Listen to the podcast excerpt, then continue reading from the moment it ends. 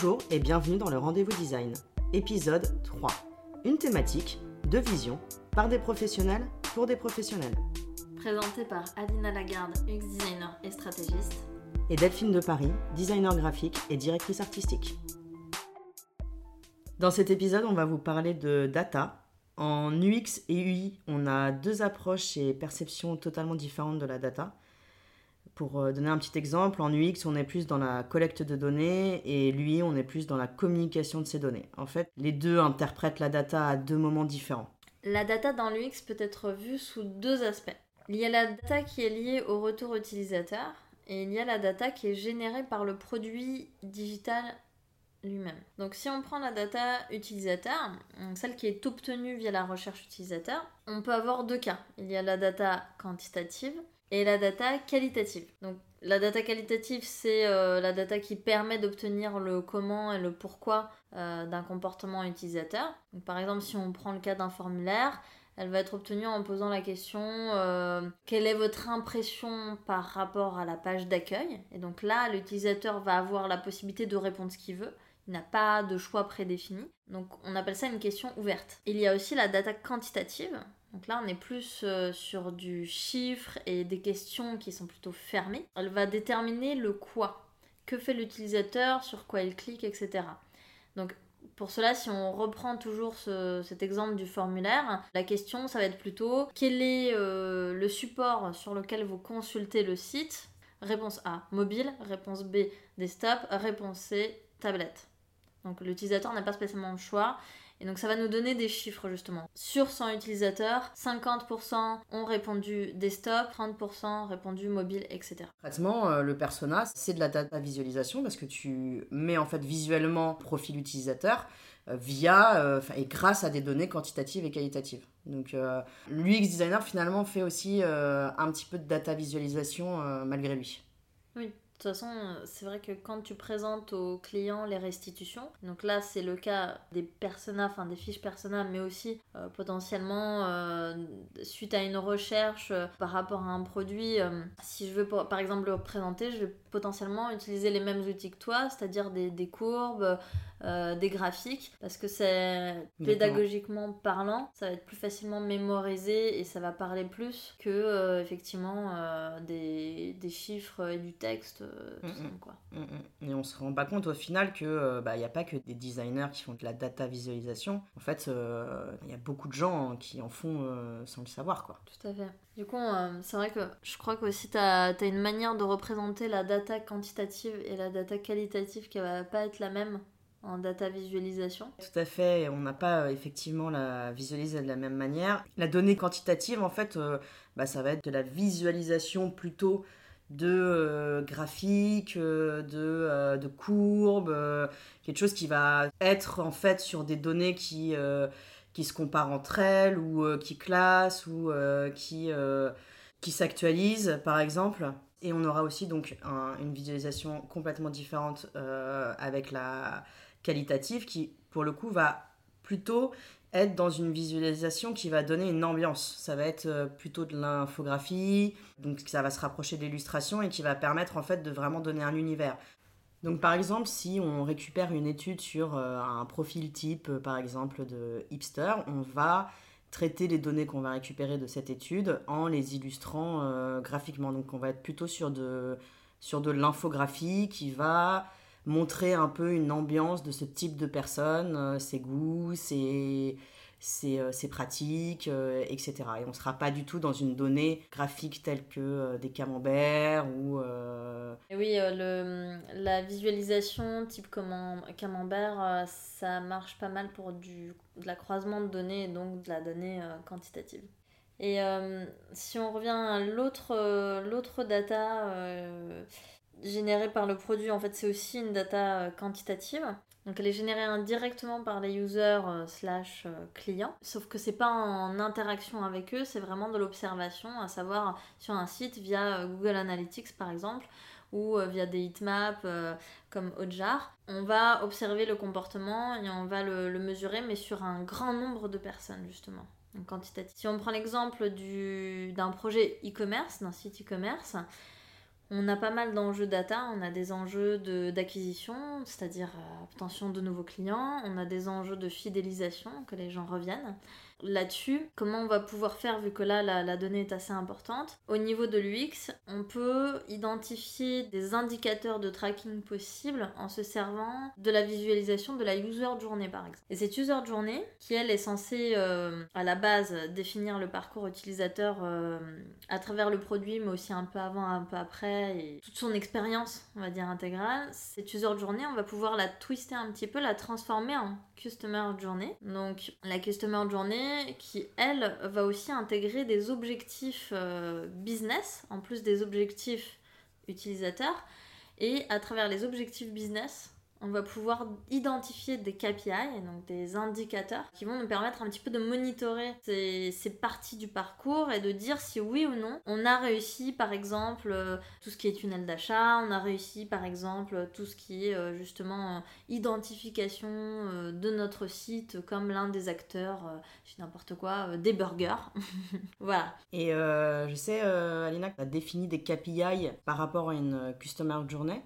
Est-ce que tu peux nous dire euh, un petit peu comment tu as défini ces KPI en fait? Alors, si je prends un exemple concret, donc là, mettons, je suis sur un site e-commerce, euh, il y a une des étapes de la user journée, donc dans tout ce qu'il fait sur le site euh, et, après et après son achat qui est importante, c'est contacter le service client. Donc ça fait partie d'une étape du site qui est après l'achat du produit. Euh, si j'ai un problème avec le produit, si j'ai des questions, euh, je vais potentiellement contacter le service client. Et c'est un point un peu crucial parce que ça peut être, euh, comme l'utilisateur peut le contacter suite à une insatisfaction, on peut perdre le client, on peut aussi redouter qu'il communique son mécontentement euh, au reste euh, des gens et perdre de futurs clients, acquérir une mauvaise réputation. Cette étape de contacter le service client se trouve plutôt donc, dans la livraison et usage du produit que j'ai acheté, en termes de user. Et par rapport à ça, l'objectif business de cette étape utilisateur, ça peut être euh, la satisfaction client, m'assurer que le client obtienne ses réponses, qu'il soit satisfait, et on peut préciser un petit peu le besoin justement pour définir les KPI pour le traquer. Donc par exemple, euh, je pense que tout le monde a eu l'expérience, euh, la mauvaise expérience d'appeler les impôts pendant la période de la déclaration. Ce qui se passe, c'est que euh, quand on appelle le service client, il y a en général un temps d'attente. Donc ça, ça peut être un indicateur, ça peut être un KPI, le temps d'attente euh, pour appeler le service client. Mon KPI peut être par exemple un temps moyen de 2 minutes. Et euh, grosso modo, aujourd'hui, on peut se dire, bah, si j'ai 10 minutes par mois, je, n'ai pas atteint les objectifs et combien de temps il va me falloir pour les atteindre. Donc je vais traquer tous les mois pour savoir si je réduis de temps d'attente. On peut aussi avoir la, mesurer directement la satisfaction client en envoyant suite à un appel euh, au service client, un petit formulaire ou même que le service client lui-même demande à l'utilisateur ou au client s'il a été satisfait du service et de, de demander de noter le service. Donc là-dessus c'est pareil, on peut, notre KPI peut être la, une note moyenne par mois par exemple.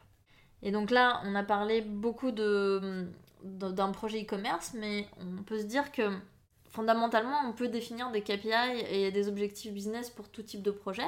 On peut traquer, monitorer tout type de projet. C'est juste qu'on va devoir euh, réorienter euh, les indicateurs. Donc par exemple, euh, si je suis un site de presse, mon objectif business va pas du tout être le même que euh, un, site e-commerce. Donc par exemple, si mettons, je me dis ce que je veux vérifier, c'est l'intérêt qu'ont les utilisateurs pour mes articles, ça va être euh, peut-être leur temps de lecture. Je vais estimer que s'ils passent 10 minutes à lire un article où le temps de lecture effectivement est estimé à 10 minutes, c'est qu'ils l'ont lu en entier et donc que l'objectif est rempli. Peut-être que je peux aussi vouloir mesurer la pertinence des thématiques que j'ai choisies euh, par rapport à une thématique d'actualité. Si je vois que l'utilisateur euh, slash client lit 5 articles d'affilée, 10 articles, allez soyons fous d'affilée, euh, c'est qu'en fait les sujets que j'ai sélectionnés sont effectivement intéressants. Et puis on peut aussi voir potentiellement les nouveaux abonnements, la souscription à la newsletter, tout ce genre de choses qui par contre ressemblent au site e-commerce. Donc là-dessus, comme euh, En UX, on a quand même aussi euh, des, focus différents que le marketing. Il y a certaines entreprises qui ont essayé de, de, définir des frameworks, donc des systèmes de, KPI euh, qui sont plus focus UX. C'est le cas de, Google qui a fait un framework qui s'appelle Heart, comme cœur en anglais, et qui est très euh, focus sur l'expérience utilisateur, qui euh, propose des types de KPI, des types d'objectifs plus focus sur l'expérience utilisateur. Et si on veut aller encore un tout petit peu loin dans la connaissance du tracking, de la data et de l'analyse de la donnée, il y a le bouquin qui s'appelle Lean Analytics, qui en fait euh, prend en fait tout ce qui est analyse de données, mais qui le transfère sur plutôt une matrice plutôt agile euh, de la gestion de données. Donc, euh, si on veut le comparer au design, c'est un peu comme le test and learn, donc c'est de l'itératif. C'est comme si c'était de l'analytics itératif, où on va mesurer de la data, on va modifier suivant cette data notre produit, et au fur et à mesure, on va aussi réadapter les KPI, réadapter les objectifs parce qu'on va être en constante évolution. Ça va être beaucoup moins statique que l'analytics classique. Et donc, on va vous mettre le lien euh, dans la description de l'épisode. Mais donc, Analytics qui a été coécrit par Alistair Kroll et Benjamin Yuskowitz.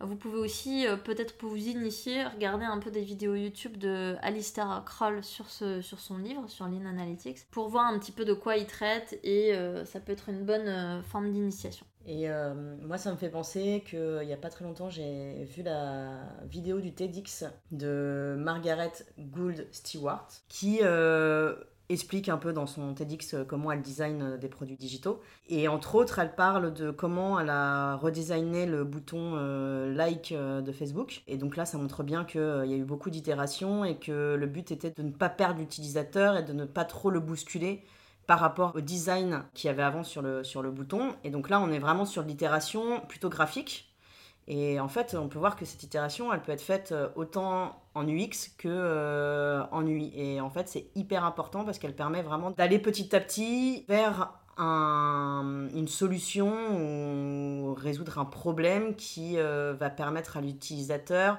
de ne pas être trop perdu et en même temps d'adopter le produit. Quoi. Ouais. Si je me souviens bien, donc son, son process de, de test, c'était l'A-B testing. Exactement. C'est le cas avec euh, l'UI et le design de pictogrammes, donc comme quoi, quand même, en, même en UI, effectivement, on peut monitorer, on peut euh, traquer euh, la réussite, le succès ou non d'un design. Et on peut aussi peut-être se poser la question, à plus grande échelle, est-ce qu'on pourrait pas traquer le rebrand d'un site? Et quels en seraient justement euh, les indicateurs, euh, quels seraient les, objectifs? Est-ce que c'est de maintenir, mettons, un objectif qui est de garder les utilisateurs actuels et qui ne se sentent pas, on va dire, exclus de l'image de marque? Ça serait effectivement de poser la question, que ce soit des questions ouvertes ou fermées d'ailleurs, pour voir si le nouveau branding euh, correspond à leurs attentes ou pas. Mm, tout à fait. Et pour ne pas les perdre. Et pour ne pas les perdre. Surtout ne pas les perdre. Moi, je voulais vous parler d'un cas de data visualisation qui est très d'actualité en ce moment. C'est la carte du coronavirus. Cette carte est faite sous forme de dashboard en quelque sorte. On a en élément central la carte du monde. Alors il faut savoir que c'est dark mode, donc euh, voilà, ça met un peu l'ambiance. Euh, sombre du Covid, carte grise euh, avec les points rouges des endroits où il y a des personnes contaminées au Covid. La taille des cercles varie en fonction du nombre. Et on a d'autres données qui circulent autour. Par exemple, le nombre de confirmés, le nombre de décès et le nombre de guéris dans le monde entier. En fait, c'est intéressant parce que c'est typiquement euh, une visualisation de données qui s'actualisent tous les jours et qui sont récupérées par des données euh, des villes, euh, des hôpitaux, des tests qui ont été réalisés, enfin État, euh, pays et tout ça. Et donc, euh, bah voilà, c'est en temps réel, euh, tous les jours, les chiffres évoluent. Et, je trouve ça assez intéressant. Ça permet vraiment d'avoir une vision globale de l'étendue du Covid sur le, monde entier et d'aller voir un petit peu plus en détail combien il y a de, cas dans les pays qui nous intéressent. Et donc c'est la, Johns Hopkins University qui a créé ce site. Ouais, et ce que tu disais sur le design assez, assez sombre, assez grave, c'est un institut euh, ou une université qui s'adresse à un public adulte, euh, on va dire averti, on pourrait imaginer que si c'était euh, une carte ou une infographie qui se trouvait dans un hôpital pédiatrique et qui s'adressait à des enfants de 10 ans, ça serait pas du tout le même design. Tout à fait, on serait, on serait beaucoup plus pédagogique, entre guillemets, en tout cas beaucoup plus adapté à, aux enfants donc euh, peut-être beaucoup plus d'illustrations pour qu'ils comprennent mieux, peut-être beaucoup moins de chiffres. Il y a quelque chose qu'il faut quand même garder en tête, c'est que selon les données qu'on récupère et à qui on va les transmettre, on va pas les visualiser de la même manière. Donc il y a d'un côté le type de données va induire le graphisme, mais il y a aussi la cible qui va induire également le graphisme et la manière dont on va communiquer les données. il y a vraiment un travail de vulgarisation qui est adapté. Euh, donc c'est vraiment important d'avoir cette vision euh, des deux côtés, autant euh, client que, que, cible, mais comme, comme tout projet en fait. Donc là en fait on a le cas de cette carte du monde, mais la data visualisation, ça peut être également d'autres types de dashboards, comme par exemple des données récoltées sur les, sur les sites, par exemple. Il y a les nombres de vues, de choses comme ça, qui va être un dashboard euh, plutôt euh, résultat de données euh, liées à l'utilisateur. Ça peut être des rapports d'activité, une entreprise qui veut mettre en avant ses chiffres. Donc là, on va être sur une, visualisation qui va être complètement différente et qui est souvent d'ailleurs des documents print. Et puis, comme on parlait tout à l'heure, des infographies, par exemple celles du hipster, qui sont en gros la vulgarisation des études faites voilà, après, euh, on a aussi euh, tout plein de styles différents de visualisation euh, graphique de données qui peuvent être donc celles qui s'actualisent comme la carte du Covid. Ça peut être des données qui se comparent entre elles, des, éléments qui sont variables. Enfin voilà, il y a plein de manières de visualiser les, données qui sont vraiment très riches. Enfin, on a vraiment la possibilité d'avoir une palette importante de, de visualisation et ce qui est intéressant, c'est de, se poser vraiment la question en amont de ok, j'ai cette donnée-là, qu'est-ce que j'en fais euh, et, comment je la visualise par rapport à, tous les éléments graphiques que j'ai à, m'apporter. Quoi. je remarque que c'est. Euh, la visualisation de données, c'est un, outil pédagogique qui est euh, assez important parce que ça permet de beaucoup mieux mémoriser en fait. Les chiffres et tout, on les retient, les chiffres et textes relativement, alors qu'effectivement une, image, euh, une image euh, va rester en mémoire beaucoup plus longtemps et beaucoup plus facilement. Et puis ça aide à beaucoup mieux comprendre les chiffres aussi, parce que des fois, c'est des chiffres qui sont vraiment, vraiment très complexes. Oui, bah ça demande une projection. Exactement. et que là, du coup, on fait ce passage de, de, projection qui permet de mieux comprendre et et donc, euh, nous, on aimerait bien aussi savoir euh, comment vous, traitez la donnée dans, votre métier. Euh, est-ce, que, vous en servez Est-ce que vous n'en servez pas Est-ce que vous la, l'analysez Est-ce que vous la visualisez? Voilà, ça nous intéresse d'avoir votre retour d'expérience. Merci d'avoir écouté le rendez-vous design. On se retrouve pour le prochain épisode où nous parlerons des différentes casquettes du design. Si vous avez des questions ou des commentaires, n'hésitez pas à nous les poster sur notre Instagram. Vous trouverez le lien dans la description de cet épisode.